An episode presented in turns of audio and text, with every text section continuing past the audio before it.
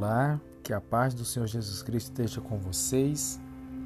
Hoje nós queremos fazer uma reflexão acerca de uma foto de uma árvore cortada, de uma linda mangueira que um dia produziu muitos frutos e foi cortada. Mas ao nascer o primeiro broto, continuou quase ao chão a produzir frutos.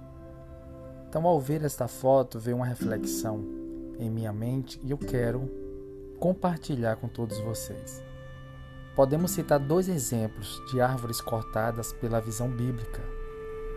A primeira é aquela que foi cortada por não dar bons frutos. Segundo Jesus, essa só presta para ser lançada fora e queimada.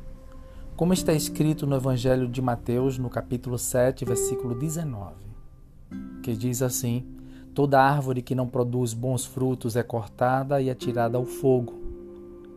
Há uma exigência de produzirmos bons frutos, como está nesse versículo. E todos nós representamos uma árvore e decidimos a qualidade dos frutos que produziremos. Se não produz ou produz frutos maus, a sentença é o corte e o fogo. Assim disse o Senhor Jesus Cristo. Contudo, temos também o segundo tipo de árvore que foi cortada. Aquela que produzia bons frutos e no ver de alguém não servia mais, estava atrapalhando o caminho de alguém, estava incomodando alguém, não servia para uma boa miragem e as escolhas das pessoas a tiraram de lado.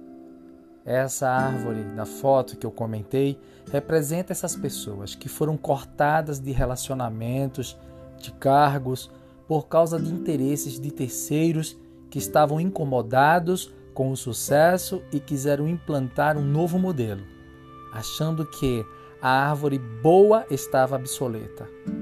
Esse tipo de pessoa se parece demais com essa mangueira, que, mesmo cortada, afastada, rejeitada, ela um dia renascerá e produzirá, pois ela entendeu qual é a sua missão. Jó, no livro de Jó, no capítulo 14, versículo 7 ao 9, diz assim: Porque há esperança para a árvore que, se for cortada, ainda se renovará, e não cessarão seus renovos. Se envelhecer na terra a sua raiz, e o seu tronco morrer no pó. Ao cheiro das águas brotará e dará ramos como uma planta.